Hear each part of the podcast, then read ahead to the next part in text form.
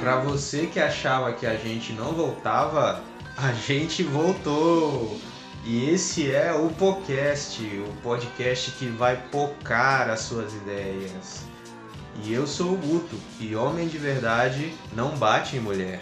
Salve, salve galera, eu sou o Vini e homem que é homem sabe o valor que a mulher tem. Oi pessoal, uma mulher não se bate nem com a pétala de uma flor.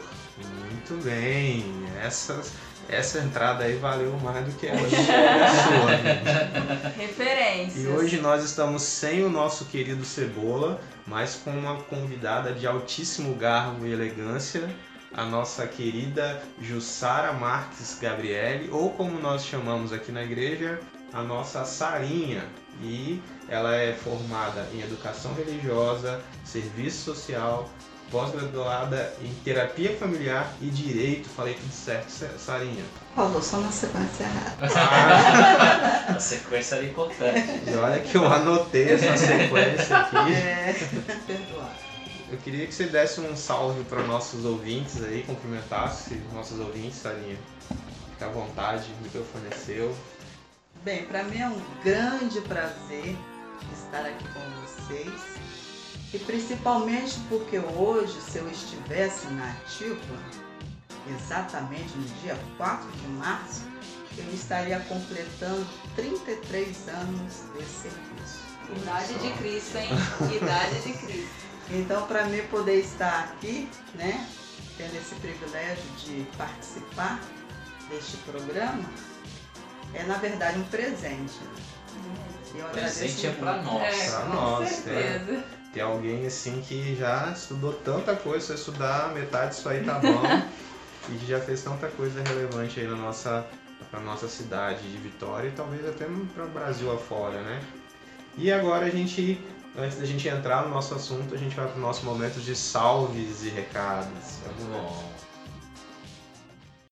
Muito bem, e a gente tem novidade para contar para vocês, muitas novidades aí. E a primeira novidade é sobre o nosso canal no YouTube. Leinha, quantos inscritos nós temos? Temos oito inscritos. Olha só, cara, foi um aumento aí de uns 400%. É isso aí, tinha só dois. A gente quer agradecer muito a você. Você que se inscreveu e tá ouvindo o podcast pelo, pelo YouTube. Rumo aos 10. Rumo aos 10. Nossa campanha aí. E o nosso Instagram também, a gente quer agradecer que agora a gente tem 51 seguidores no Instagram. Uou, rumo ao 100 Rumo agora. aos 100 agora. Quando a gente chegar aos 100, a gente vai fazer alguma coisa especial aí que a gente não sabe ainda. Então, divulgue o podcast no nosso Instagram, que tudo que a gente faz a gente está divulgando ali, né? E a gente também queria a, agradecer aos comentários, né? Porque a gente reclamou na última gravação que não tinha ninguém comentando, a gente não sabia quem estava ouvindo isso. Se tinha alguém ouvindo.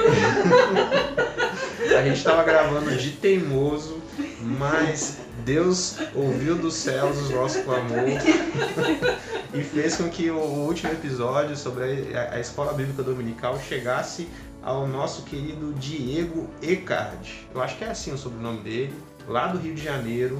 Opa! Chegou longe, né? O Estamos nosso no Rio de Janeiro, podcast. podcast rompendo aí as barreiras capixabas, tá chegando no estado do Rio de Janeiro. E também ele comentou lá, a gente ficou muito feliz com, com o comentário do, do nosso querido Diego. E ele, ele falou que ele se identifica, ele é um professor de escola bíblica dominical, e, e- então ele é dos nossos, né? Massa. Todo mundo que tá aqui é professor Raiz. de, de escola bíblica, Raiz. raiz mesmo. E também ele corrigiu a gente. É Isso, bem valeu, raiz. Diego. Obrigado, Diego. É isso. Obrigado, Diego. A gente falou que a Juerp tinha acabado e corrigindo a informação, a Juerp não acabou, gente. A Juerp mudou de nome. Agora a Juerp se chama é, Editora Convicção. Convicção. Se você também é um batista raiz, né, que gosta da Juerp, então pode procurar a Editora Convicção aí, que é a mesma coisa. A gente também teve um super comentário do Pastor Marlon, que é o nosso pastor aqui da nossa igreja. que tá chamando a gente aqui, mandando a gente parar a gravação. Pode abrir e dar um salve aqui que tu vai aparecer na gravação. Agora um você vai ter que dar um E aí, salve. gente? Salve, salve.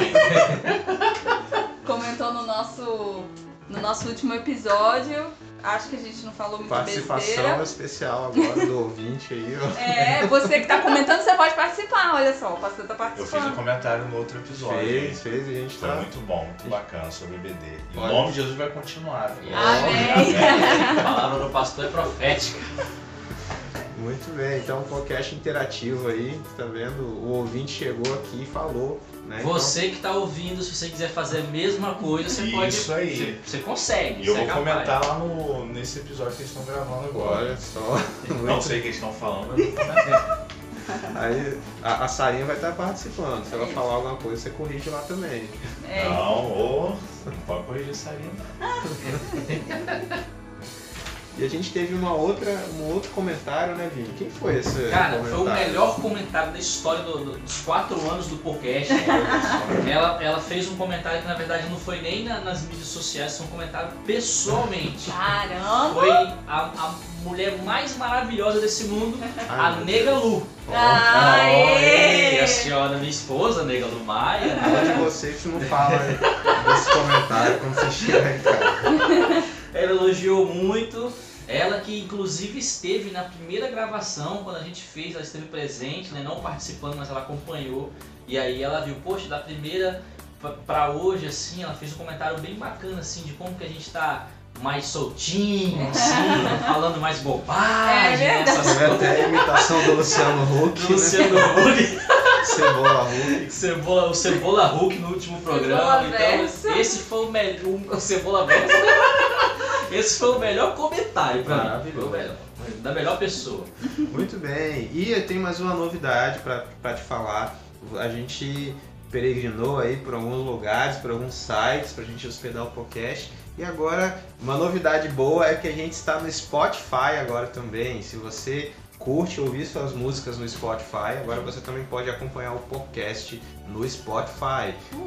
Beleza? Então é isso. Agora se arrume aí na cadeira, porque esse programa, esse episódio está de focar suas ideias.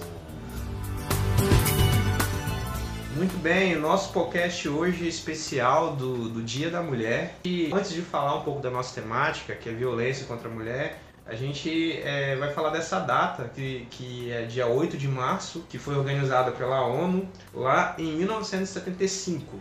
Esse dia ele foi organizado é, como uma forma de, de homenagear as mulheres e também para lembrar da luta das mulheres por igualdade de direito. Né? Uma data que é muito lembrada aqui no Brasil é 25 de março de 1911, onde houve um incêndio numa fábrica onde as mulheres trabalhavam, lá nos Estados Unidos, e morreram 146 trabalhadores. Dentre esses trabalhadores, 125 eram mulheres.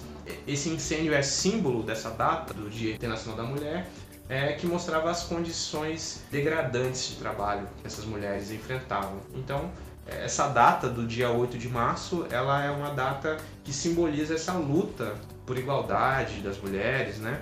E eu queria, para começar a nossa conversa, perguntar a, Sarinha se a gente tem essa data que fala aí, né, de- dessa homenagem às mulheres, essa luta de igualdade, será que a gente precisa falar mais dessas coisas? A gente precisa falar é, sobre violência contra a mulher? O que, você acha, Sarinha? Olha, este é um assunto de suma importância, tendo em vista que cada vez mais o aumento da violência contra a mulher está disparando não somente no mundo, mas especialmente no Brasil e para nossa tristeza no nosso estado também. Então nós precisamos falar, nós precisamos conscientizar os homens deste tipo de atitude em relação à mulher. Precisamos também conscientizar a própria mulher no que concerne a determinadas atitudes que ela deve ter em relação a esta questão que é muito séria. E a preocupação que pelo menos eu tenho em relação a isso é que a tendência é piorar. E se nós não fizermos alguma coisa, eu acredito que principalmente se nós não começarmos a trabalhar a mente das nossas crianças para já pensarem sobre essas questões, será muito difícil nós revertermos este quadro. Então é necessário prevenção, né? Prevenção. E você tem alguma estatística sobre essa realidade no Brasil, aqui no estado? Como é que é esse quadro? Olha, nós estávamos fazendo uma breve pesquisa e nós temos aqui uma situação que é bastante triste. O feminicídio cresce no Brasil e explode em alguns estados. 1.310 mulheres foram mortas no Brasil em 2019.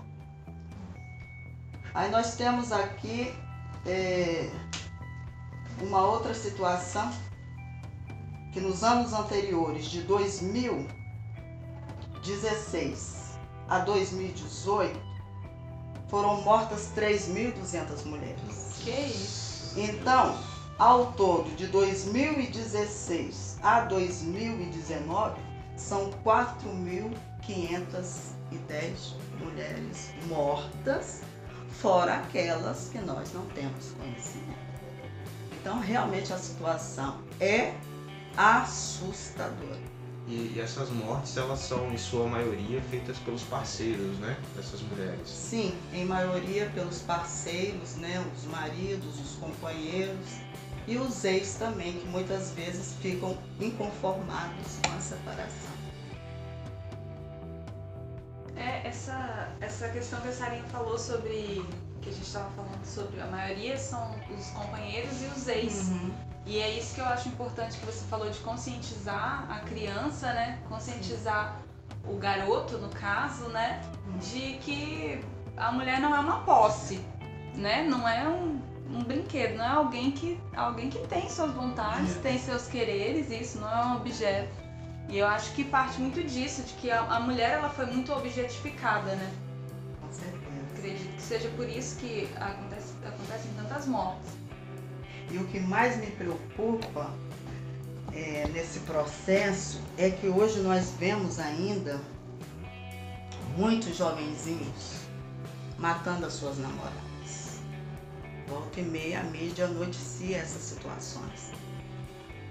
E me preocupa porque normalmente hoje as crianças elas estão sendo criadas com excesso de proteção. E no sentido de que todas as coisas que elas querem são, digamos assim, satisfeitas. Ou seja, eu não posso decepcionar o meu filho. E nós temos uma situação que é muito interessante, que normalmente os pais eles não querem permitir que seus filhos passem por dificuldades como eles passaram. Só que os pais se esquecem que as dificuldades que eles passaram promoveram neles, digamos assim, é uma determinação, né, um caráter. Então a tendência hoje, os pais querem proteger os filhos e darem tudo que os filhos querem, tudo aquilo que os filhos desejam. Então vejamos bem, quando esse jovenzinho que está acostumado a ter tudo que ele deseja, ele arranja uma namoradinha e essa namoradinha de repente resolve dar um basta na relação, então a tendência natural é o seguinte: se ela não ficar comigo, tá? Ela não vai ficar com mais ninguém. Então eu vou e mato. Então, isto é, é uma situação assim extremamente preocupante e que muitas vezes não é divulgada dessa forma na mídia. Então, a situação é muito mais profunda. Nós estamos lidando apenas com a ponta do iceberg, porque a base realmente está nos mostrando que ela está completamente contaminada. Sarinha, eu, é, eu ainda tô, apesar de já ter ouvido falar desses dados, eu ainda tô, não sei se chocado é a palavra certa, mas eu mexi um pouco comigo esses dados. Eu acho que a pessoa que ouve uns da esses dados, essas estatísticas, e não causa nada, nenhuma reação, é, é, essa pessoa ela precisa repensar um pouco até no que ela tá pensando para sua vida, né? Porque assim, é algo que choca muito. E pelo que eu tô percebendo, não sei se pela sua experiência você pode é, atestar isso também ou não, que a gente tem algo que é, é, culturalmente é, está enraizado na nossa sociedade, né? Porque é, antes, quando a gente é, vai estudar um pouco da, da, da história, a gente pensava que isso fazia parte de uma cultura patriarcal, de não sei tantos anos atrás, e a gente percebe que mesmo hoje, em 2020, com todo o avanço tecnológico, com todo o avanço do pensar, do Formação. saber, da formação, a gente ainda está enraizado naquela cultura arcaica de séculos atrás. Não sei se você pode atestar isso, mas Sim, atesto e está assim, completamente impregnada. E é essa que é a preocupação. E essa cultura de posse, de machismo exacerbado, abrange todas as classes sociais. Muitas vezes as pessoas pensam que só a mulher de periferia, mulher de comunidades mais pobres, que são vítimas da violência. Não. A situação realmente é caótica.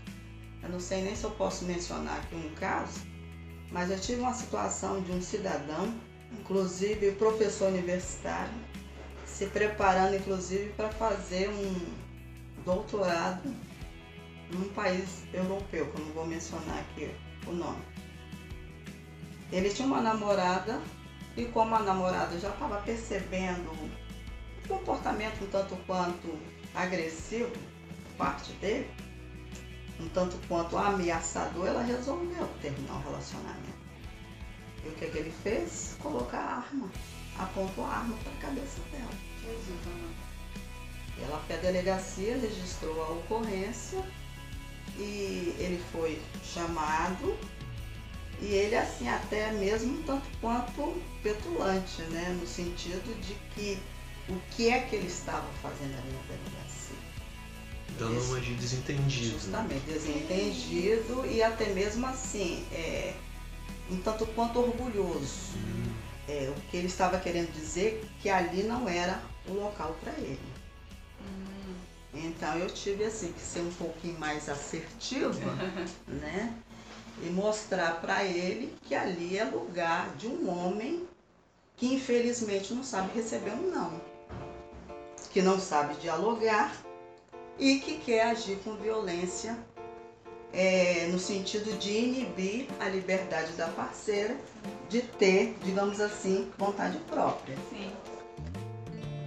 É essa que é a situação.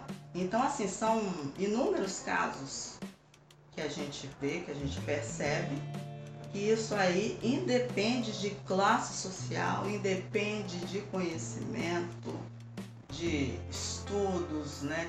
No sentido de ser mestre, doutor, até mesmo ter PhD. A violência é algo assim que está bem impregnado, infelizmente, na vida. E, do ser humano. e quando você trabalhava lá na delegacia da mulher, é, qual é o tipo de violência mais comum que você co- costumava atender lá? Bem, a, a, a violência ela tem várias vertentes, né? Ela pode ser física, ela pode ser psíquica, sexual, pode ser moral, mas eu trabalhei mais com a questão da violência física. Então, foram inúmeros casos que eu tive a oportunidade assim de trabalhar mulheres extremamente é, agredidas fisicamente, situações até mesmo que nos assustavam, já com a- uma série de, de tempo, né, de experiências em lidar com o problema, mas situações bem calamitosas mesmo. É, a perversidade, ela não tem limite. Já tivemos casos ali da mulher, simplesmente o cidadão pegar pelo pescoço e esfregar o rosto dela num muro chapiscado. Ai, meu. Casos em que a mulher recebeu uma facada que a pele na região do ombro. né? totalmente assim exposta. Então, e outras situações mais que a gente presenciou. Teve uma outra situação extremamente chocante, é, o cidadão morava num, num local em que tinham várias casas e o banheiro era comunitário. E ele cismou que a companheira o estava traindo. Ele deu uma surra nela com um cabo de vassoura e não satisfeito com isso, ele introduziu pimenta malagueta na vagina dela e ela estava menstruada.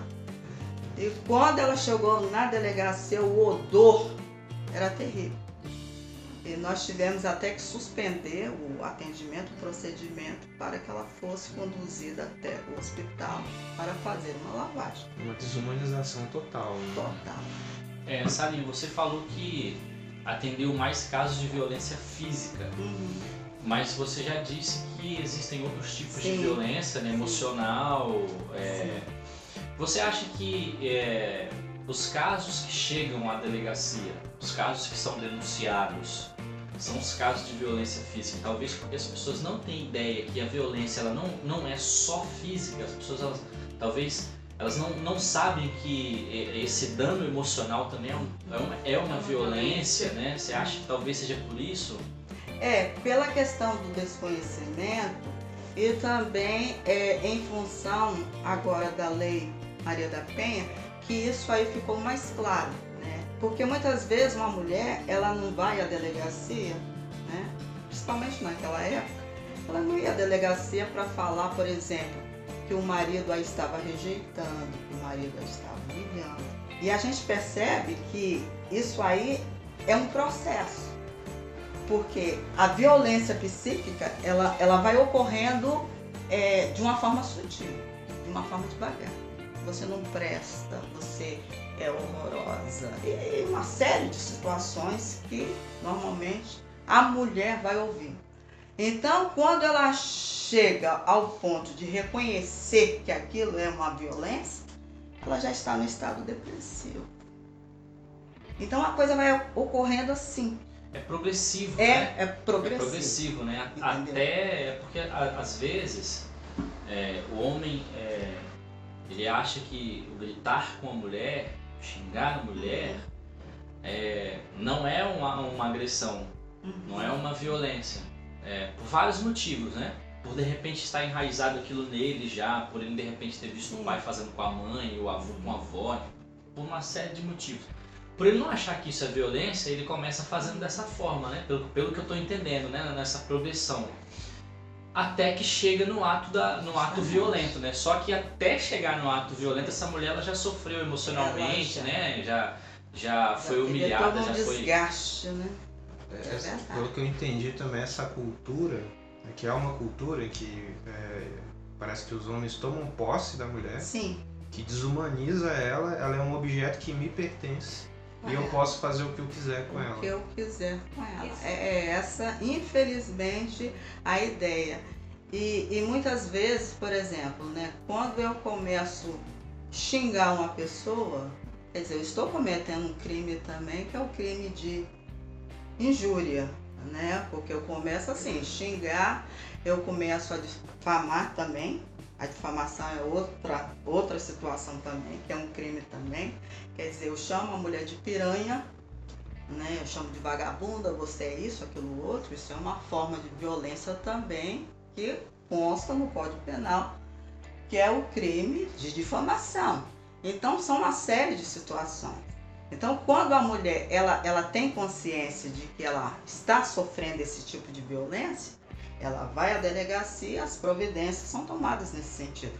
Mas quando ela não tem consciência de que a forma como o marido a trata é um crime, ela simplesmente vai aceitando aquela situação como se fosse normal. Porque se eu xingo você, eu estou injuriando você. Né? Então é, é uma situação extremamente complicada. Eu acho que outro problema sério também é justamente a falta de informação. Sim, eu, eu acho também, Sarinha, que essa, essa cultura está enraizada também no fato de que às vezes nós mesmos, mulheres, falamos assim, ah não, o homem é assim mesmo. Uhum. Quantas vezes Justamente.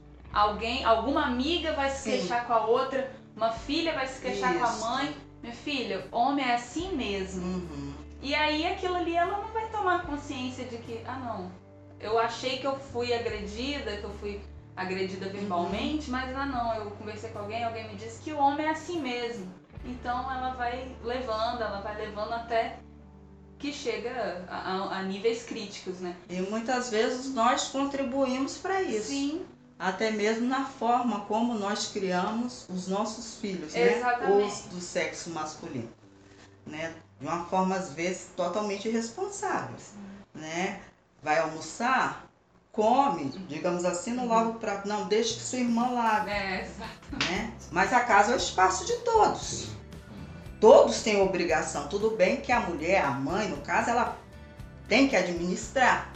Mas todo mundo tem por obrigação dar sua parcela de contribuição. E muitas mães não querem que os filhos nem forem uma cama. Sim. Então é complicado. Então isso já vem de lá. Por isso que eu falo, a base. A gente tem que começar a trabalhar na base, porque a gente só vê a ponta do iceberg. Tudo começa dentro de casa. E outra Tem uma, uma, uma outra situação também, é, não sei se você já pegou casos assim, a- às vezes a mulher ela, ela, ela tem esse caso da, da violência, aí tem essa situação que a Leia falou, às vezes um amigo, a própria mãe vai dizer, Uhum. não, homem é assim mesmo, você não vê seu pai? Exato. É, ah, é, é, você não vê. Ah, E, e também tem sempre aquela questão assim, a mulher, quando ela tá apaixonada por esse homem, quando ela, quando ela tá amante desse homem, amando esse homem, ela sempre vai acreditar que ele vai mudar. Ah, sim. Sim. E aí tem aquele lapso desse cara que de repente ele pode acontecer dele ter um momento de carinho com essa mulher. Então ela Sim. sempre vai ter esperança assim,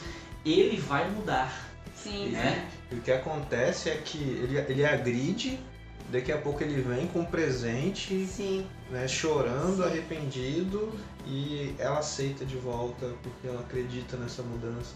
O que acontece muitas vezes né, que ele não muda, né? É, E, e uma coisa muito interessante nisso que vocês estão falando é justamente o perfil do agressor do sociopata. Ele pode agredir a mulher, digamos assim, detonar com o rosto dela, normalmente o, o- local que é mais agredido é justamente o rosto, ou outra parte do corpo, né? Estou falando rosto assim porque Normalmente os casos, as mulheres chegam com os olhos, né, é, é como se fossem ovos cozidos, né? Então vejamos bem, e agride e logo em seguida quer ter um relacionamento íntimo com. É um perfil de um agressor, né? Um sociopata, com total ausência de consciência, de sentimento, porque não está nem aí. Então, assim, são situações ah, sérias que muitas vezes a gente, até mesmo na qualidade de policial, fica numa posição de, de impotência. Outro problema sério também que nós lidávamos na delegacia era justamente elas vinham para registrar a ocorrência, faziam aquele drama todo, papapá. Daqui dois, três dias retornavam Pra retirar a queixa. para retirar, como elas falam, né? Não é Uhum. queixa, né? É, Mas é. é o hábito de falar. O senso comum. Vim retirar a queixa. Eu tive uma situação é, que inclusive é, me marcou muito e, e eu tive a oportunidade até de compartilhar isso numa entrevista que eu dei num programa Café com Leite. A cidadã chegou em estado de petição de miséria, digamos assim, com o rosto detonado.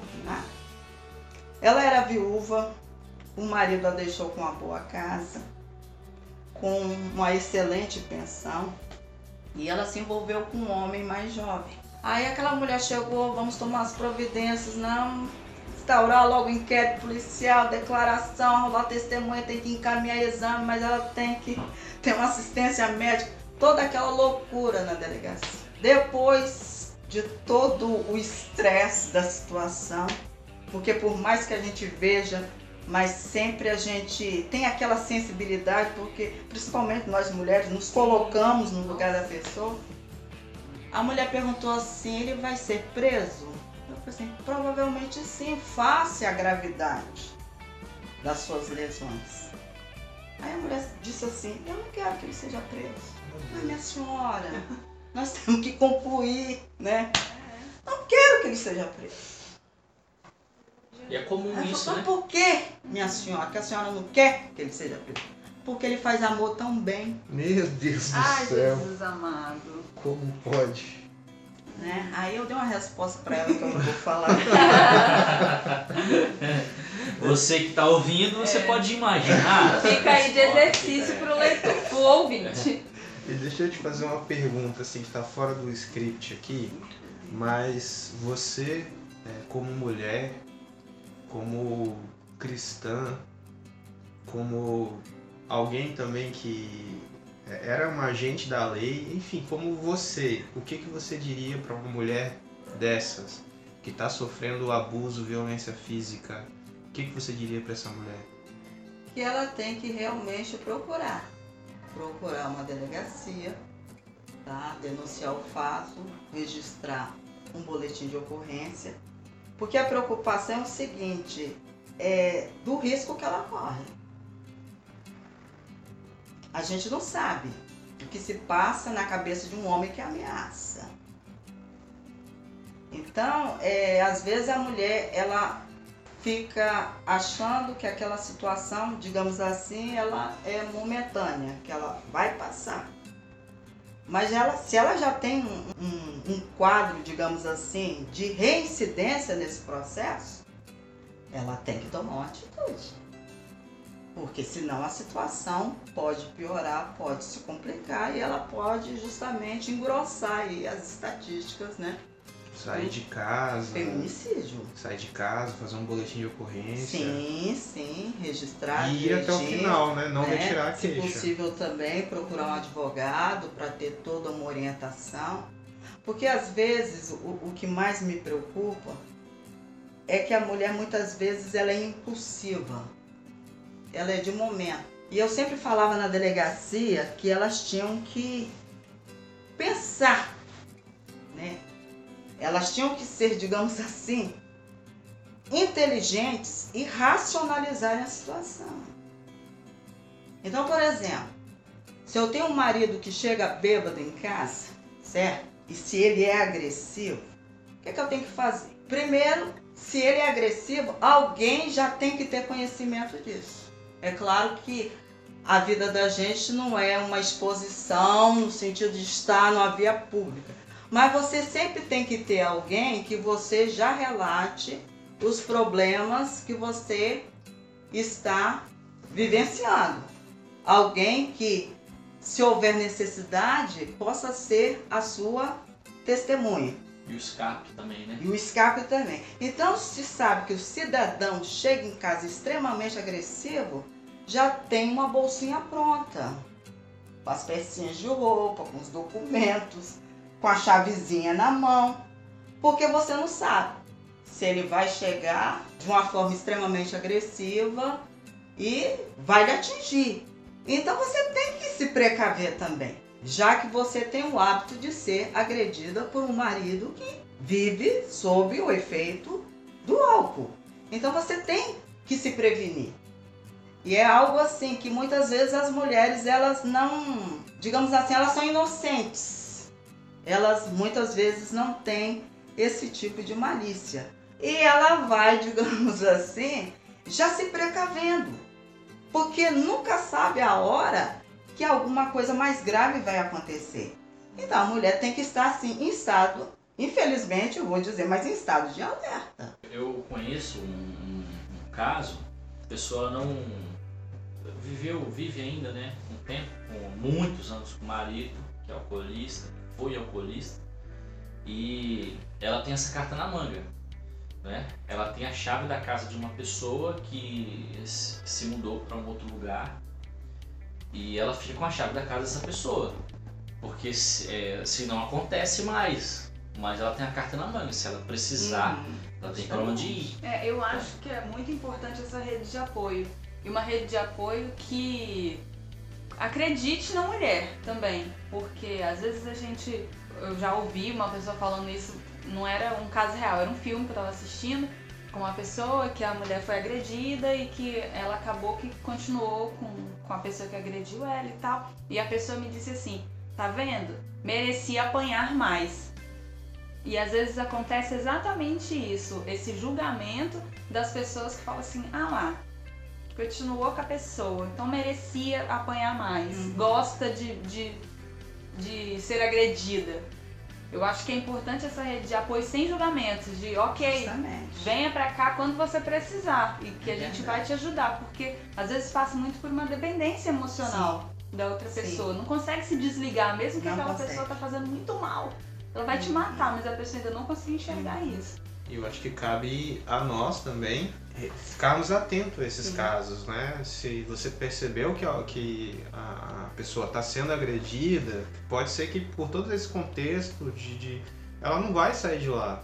Né? E a gente chegar junto, ficar atento, vigiar e oferecer mesmo apoio e ajuda. Sim. Mudando um pouco de, de assunto aqui, você falou do perfil do, do agressor. Sim.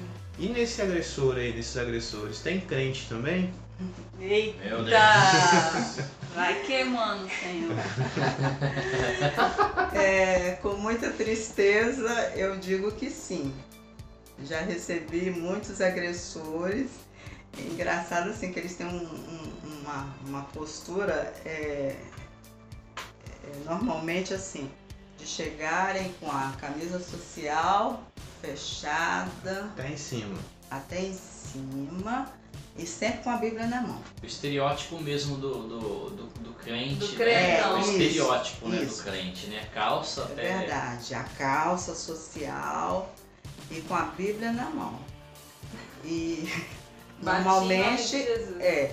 E normalmente a tendência é, é sempre esta, né? É porque ela não está sendo sujeita a mim como autoridade, por aí vai. Fala de submissão. Submissão, né? ela não está sendo submissa e por aí vai.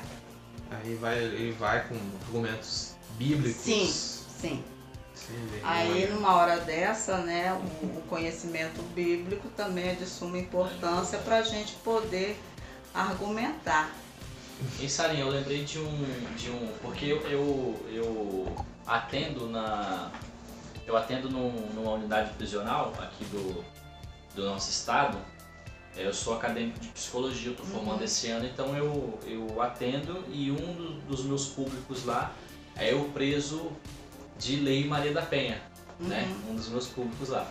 E aí assim, já, já peguei vários perfis. E se você falando agora, eu lembrei de um caso muito específico, assim, de um cara que aparentava ter uns, uns 34, 35 anos, assim, um cara jovem, né? E quando eu acessei a informação, ele já estava na segunda passagem dele.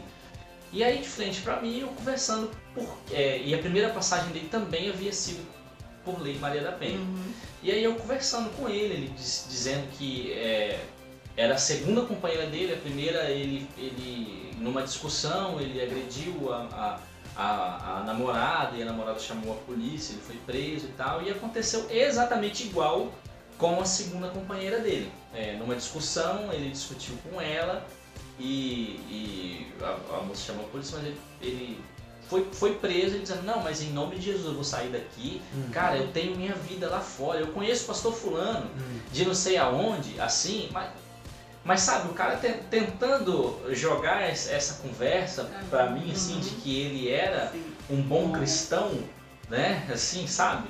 E, e você falando disso, eu lembrei da, da- da- lembrei de- desse episódio, assim, porque até marcou um pouco pra mim, assim, foi a primeira vez que eu vi uma pessoa desse perfil, nessa situação, e eu fui obrigado a falar com ele, cara, você pode ir na igreja quantas vezes você quiser, você pode fazer o que você quiser, frequentar quantos cultos você quiser, se você não mudar o seu pensamento, Verdade.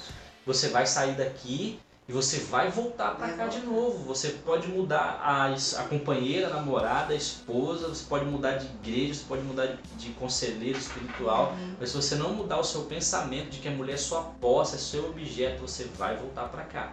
E eu me lembro de um colega, pastor, que ele dizia bem assim: se a mulher chegasse pra ele, ah, meu marido tá, tá me batendo aqui, não sei o quê. É, e depois da- daquela situação de ele se arrepender, né? E ela falasse assim pra ele, ah, vai lá e ora com ele e tal. Ele dizia assim, primeiro eu ligo pra polícia, denuncio, e se ele for preso, eu vou lá na cadeia e oro com ele. Né? Porque justamente parece que há essa cultura da impunidade por eu Sim. ser crente, Sim. Por eu ser de outro mundo, Uhum. né? Por eu ser cidadão do céu, eu não tenho responsabilidades com, a- com as leis Sim. daqui, né? Então eu acho que passa por nós também, da igreja, né, pastores, com- por, por essa atitude também de denúncia e não ficar passando a mão na cabeça de, de agressor, né? Concordo plenamente, tem que ser assim. Porque o argumento deles é justamente assim, em termos de deles assim imporem, né? A minha vontade você tem que obedecer. Então vem com aquela questão, a mulher não é submissa, sim. Ela não está sendo submissa, mas ela não está sendo submissa por causa de quê? Você de fato tem amado a sua esposa como Cristo amou a igreja?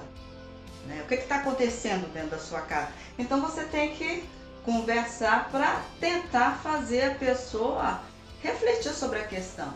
Mas é muito complicado. Às vezes os crentes são mais difíceis da gente lidar do que os Nossa. Incrédulos. Porque eles já se acham os donos da verdade. Então eles já chegam na delegacia com aquela empáfia. Né? E tanto é que as minhas colegas falavam assim, vai para Jussara que Jussara.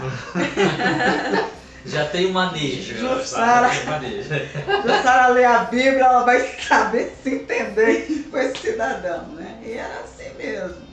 Bem, bem complicado. Cara, a gente brinca, mas assim, é, é triste demais, né? Porque é, a, gente, a gente percebe e a gente vê a essência da mensagem de Jesus, a gente vê que em momento nenhum ele violou o respeito e o direito Verdade, das mulheres, com né? E por, por que então que pessoas que se dizem discípulos, né? E que, que Querem, querem, fazer o os- contrário. né? Exatamente, né? É, isso me gera uma crise também, assim, sem igual. Agora, outra questão assim, é, que eu gostaria de colocar, que eu acho que é de suma importância, é, é no sentido da mulher ela é, conhecer o perfil do agressor. Nós temos assim, de uma forma mais tranquila, aquele agressor que ele é eventual. Então, pra, pra, pra mocinha que tá querendo começar a namorar e a Justamente. casar, essa dica é, é pra Essa você. dica Tá é de suma casar. Tá importância. querendo arrumar um namorado. Tem o agressor que é eventual, que quando ele agride a esposa, e principalmente assim, se é na frente dos filhos, é algo que mexe muito com ele, o eventual. Às vezes por uma questão assim de estresse, ou de repente a mulher ficou falando muito nos ouvidos dele, mas é uma situação completamente esporádica. E até mesmo o comportamento desse cidadão na delegacia é diferenciado. Ele sente vergonha, aceita, digamos assim, até a, a, a punição que está sendo dada. E muitas vezes, nesses casos, a gente conversa mais, é, no sentido assim de dar uma, uma assistência ao casal. Mas tem um, um outro tipo de agressor que a gente o classifica como os narcisistas. Este grupo é extremamente difícil no sentido de lidar, porque são pessoas completamente irritadiças. Por qualquer coisa, eles ficam com raiva. E tem aquele tipo de comportamento que oscila. A mulher dorme com um homem, digamos assim, e acorda com outro. Ela tem uma noite, digamos assim, bem caliente. No outro dia, a pessoa já está agindo de uma forma completamente diferente. São pessoas extremamente inseguras e eles são conhecidos também como aqueles que têm a síndrome de Peter Pan e são conhecidos também como Dom Juan, porque normalmente eles não se contentam com um relacionamento só. E esse tipo de homem, para mim, depois do sociopata, que a gente até já comentou alguma coisa aqui, é, digamos assim, o mais perigoso. Porque além da possibilidade dele agredir, embora ele fique muito preocupado com a imagem dele, mas é um, um- um tipo de distúrbio assim de caráter que, que ele vai minando, minando a mulher. Porque a mulher fica sem saber o que está acontecendo na relação. Ela não conhece, não tem informação sobre o assunto. Então ela começa a achar que ela é a culpada. Ele é manipulador, né? Ele é extremamente manipulador. E ela vai se achando assim, não, não, a culpa é minha. Eu que estou fazendo alguma coisa errada. Só que ela não sabe que é um tipo de pessoa que tem esse distúrbio de caráter que ele oscila. Então a, a arma para uma situação dessa é, é, é você ter a, a informação. E eu falo também aqui em caráter de prevenção, porque um relacionamento com um narcisista ou com um sociopata, para uma mulher, é, é, digamos assim, é carregar a cruz. Então o que, que a mulher tem que fazer? Aquelas que ainda não se casaram. Começar a observar o comportamento. Porque tem mulher que acha que o cara, digamos assim, é, é extremamente apaixonado. Elas, elas acham que ah, é é porque ele estava nervoso. Então a mulher, a jovenzinha, tem que observar. Qualquer é, é, forma de agressão, apertar o, o braço ou, ou ficar extremamente irritado porque ela se atrasou, controlar a roupa dela. Então ter esses acessos de ira, tem que tomar cuidado. Tem que tomar cuidado, a não ser que tenha vocação para sofrer. Nossa. Essa é a realidade. E o que tem de narcisistas por aí, a quantidade é muito grande. Então são cuidados que a pessoa tem que ter. E por que, que a gente fala isso? É porque hoje, hoje em dia, o, o, o que eu percebo que os relacionamentos, eles estão assim, muito imediatistas. Da mesma forma que tá todo mundo querendo tudo para ontem, que ninguém tem paciência com nada, Sim. da mesma forma as relações. Então eu conheço o cidadão na balada, né? No sábado e no domingo eu já vou morar com ele. É. Já ouvi uns casos assim. Isso acontece demais, demais, demais. São assim vários relatos que a gente tem na delegacia. Como eu tive um caso, por exemplo, da mulher que morava com um homem de 10 anos, não sabia o nome dele. Como Só assim? conhecia o homem por apelido. Meu Deus! Coisa de, Sério! de filme De isso. João É, Kleber. João Kleber, né? acontece. Meu Deus. Então, isso são situações assim que me preocupam, porque hoje está todo mundo querendo assim, justamente começar onde deveria ser o término, né? Não acompanha, não tem paciência para acompanhar um processo e entram num relacionamento com pessoas que elas não conhecem, não conhecem família, não sabem absolutamente nada. E o resultado é esse caos que nós estamos vendo. Agora eu faço uma pergunta: a polícia vai dar conta de tudo isso? Ah, Não. Não dá, gente. Aí volta na base. Voltamos né? pra Lá. base. E falou de polícia, você vai se dar conta e não- realmente não dá. E a lei? Já falamos um pouco aqui da Lei Maria da Penha. Sim. A Lei Maria da Penha dá conta de botar esses homens na cadeia, de resolver o problema. E aí, a lei dá conta disso tudo? Olha, eu não vou desmerecer a lei, pelo contrário, quem sou eu?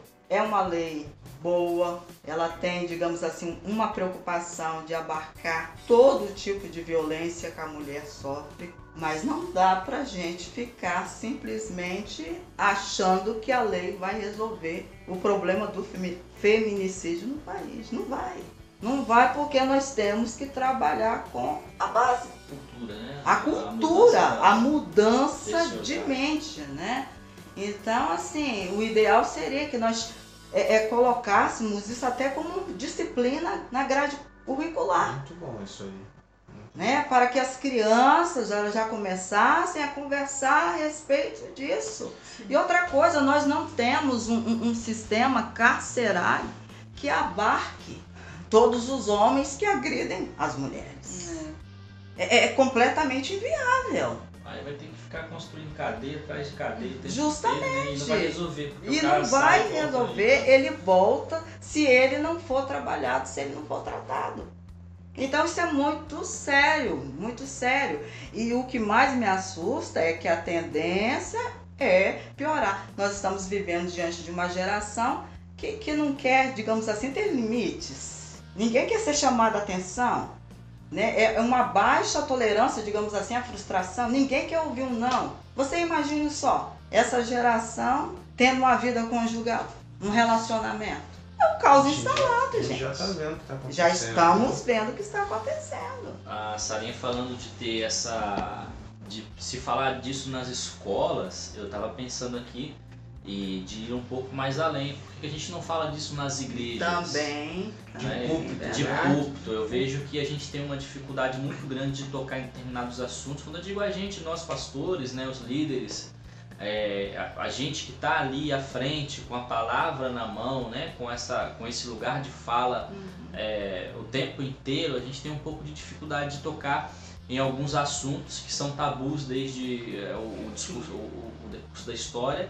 E esse assunto é um, eu acho que a gente, eu penso que a gente é, pode falar disso nas igrejas, porque eu tenho percebido que muitas mulheres que são membros de igreja, elas têm sofrido violência e elas têm ficado caladas, Ah, né? E aí, por conta disso, Sarinho, eu gostaria que você é, pudesse, se você pudesse, assim, dar assim, qual que é o caminho? Por exemplo, a mulher ela foi agredida e aí ela vai, ela faz um- um- uma ocorrência, aí depois ela, ela representa isso. Qual que, é, qual que é o caminho que ela precisa fazer de, é, de ponta a ponta, assim, até que ela consiga uma medida protetiva, por exemplo, até que de repente esse agressor ele vai, ele vai é, ser conduzido ao, ao centro de detenção? Qual que é o caminho? É, o que ocorria anos atrás, porque eu estou afastada da delegacia há 17 anos, né? Eu tive um problema sério de saúde e me aposentei. Na época que eu atuava, a questão era o seguinte: a mulher chegava na delegacia, tinha uma assistente social para conversar a respeito do problema. E normalmente ela solicitava que o agressor ele fosse intimado. E a assistente social fazia a intimação, tá?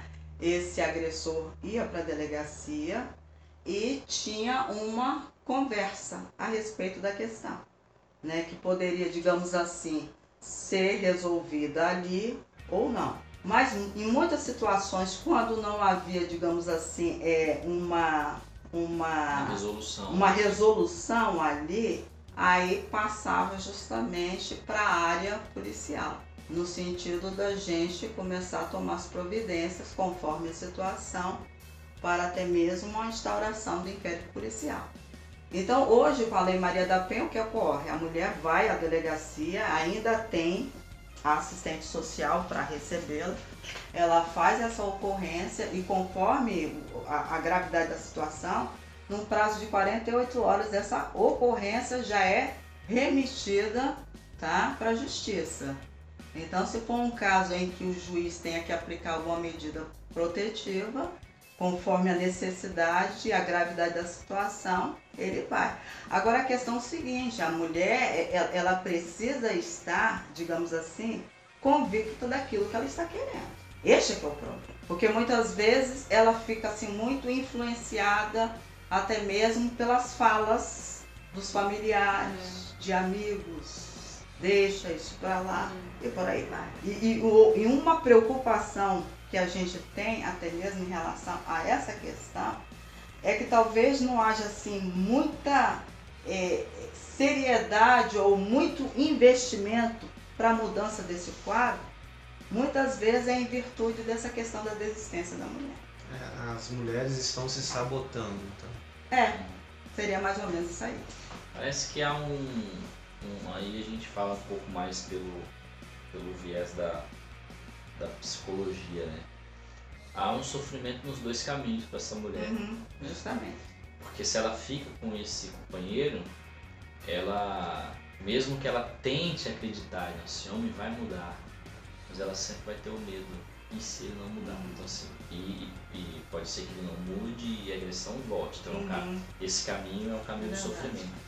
E quando ela vai e chega ao ponto de ir lá, de representar, de fazer a denúncia, ela ver este homem que ela ama preso Uhum. e lá ela não sabe como que é o sistema, não sabe como que este homem está sendo tratado lá, O enfim. pai dos meus Os- filhos. o pai dos meus filhos, né? Os meus filhos estão sofrendo. Há também um sofrimento nisso, Ah, né? A situação é Muito. complexa. É É isso, muito- e é aí a muito gente, a gente precisa compreender Muito. isso, porque é por isso que se reproduz, né? Uhum. a- a- as falas, que são falas que não ajudam, são falas de preconceito, né? Sobre essa mulher, uhum. porque a gente não consegue entender que os dois caminhos são caminhos de sofrimento, Dolorosos. pra- dolorosos para essa mulher. Os dois são, não, na verdade, não tem um caminho que ela vai trilhar, a não ser que este homem mude, Uhum. né? É. Se ele mudar realmente, mas ainda assim ela vai ter um sofrimento, porque no fundo, no fundo, pelo menos no começo ela vai ter essa dúvida, será que ele mudou? Será que ele não mudou? Né? E, e se eu Não, com errar? certeza. né? Eu vou Uhum. apanhar de novo. Então, assim, os caminhos são dolorosos. E a Sim. gente tenta se colocar no lugar dessa, dessa Verdade. mulher e a gente vai perceber que é, é um sofrimento muito grande. Nossa. E caminhando pro final, Já? ficou. Nós vamos ter que É, um- assim. um outro programa, né? Eu tô, Uma outra- eu, tô, eu tô sentindo assim, depois dessa fala final de vocês, como é que a gente resolve isso? A gente tá falando de, de lei que deve ser cumprida, é, se houve agressão, é, é, houve crime e, e essa pessoa tem que fazer, ela tem que sofrer Tem as que sanções responder disso. pelo crime. E a gente acredita, ah, no meio disso tudo, a gente não pode deixar de acreditar que o Evangelho transforma. Sim. Como é que a gente encaixa tudo isso? Olha, eu já sofri muito dentro da delegacia. E, inclusive, os meus colegas me chamavam de Materias de Calcutá.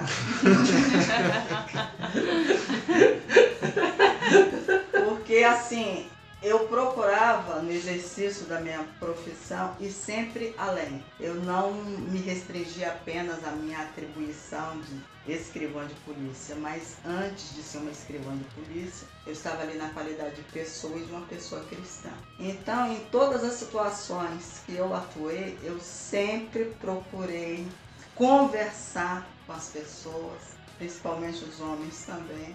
Conversava bastante. Inclusive, só para a gente poder concluir, eu, eu tive um caso que mexeu muito comigo e que eu menciono até no livro que eu escrevi sobre a minha enfermidade, mas na parte relacionada à minha irmã, com o câncer que ela teve. Eu recebi uma, uma mulher jovem, muito bonita, e ela estava com câncer e os cabelos já tinham caído. E ela foi à delegacia justamente assim pedir socorro devido a essa violência psíquica que ela estava sofrendo, ou seja, ela já não era mais a delícia dos olhos companheira. E ela já estava se sentindo rejeitada. Então, além da fragilidade pela enfermidade, ela sentia que o marido já não era o mesmo. Eu me lembro que o cidadão foi intimado, ele foi acompanhado de um advogado e o advogado diante de mim foi apresentando toda a lista de tudo que ele fazia por ela. O remédio que ele comprava. E eu pedindo a Deus misericórdia, Senhor, o que é que eu vou fazer? Aí eu comecei, é, olhando bem para ele, perguntei para ele o seguinte, meu querido, alguma vez você teve uma doença grave em que você estivesse correndo algum risco de vida? Aí comecei assim. Uhum. E aí eu fui, tá, tá, tá, tá. Fui falando, o advogado olhando pra mim. Enfim, quando eu terminei a conversa, o cidadão tava chorando. Então, assim, é, é muito complicado pra gente também, enquanto uma pessoa cristã, porque ao mesmo tempo o dilema, né, que existe na mulher, dela dar prosseguimento ou não dar prosseguimento, é o dilema nosso também. Porque a gente quer que haja a mudança na vida daquele cidadão, a mudança na vida daquele casal. Então eu tinha essa, essa preocupação de ir além das minhas atribuições, no sentido assim, de que mesmo que a esposa continuasse a dar o prosseguimento que ela deveria continuar mesmo, mas ele se conscientizar que de fato ele estava errado né? E, e- e de todo o caos que ele estava causando, tanto na relação com a esposa como nos filhos também. Porque é complicado quando você está atendendo né, uma criança é, é, que você tem que ouvir a criança, por falta de testemunhas às vezes, você tem que ouvir uma criança, né? Ela tem que prestar as informações, ela vai, né, na qualidade de informante, e essa criança fala com riqueza de detalhes. O que o pai faz. Gente. Então eu já tive situações em que a criança dizia assim, quando eu crescer eu vou matar o meu pai.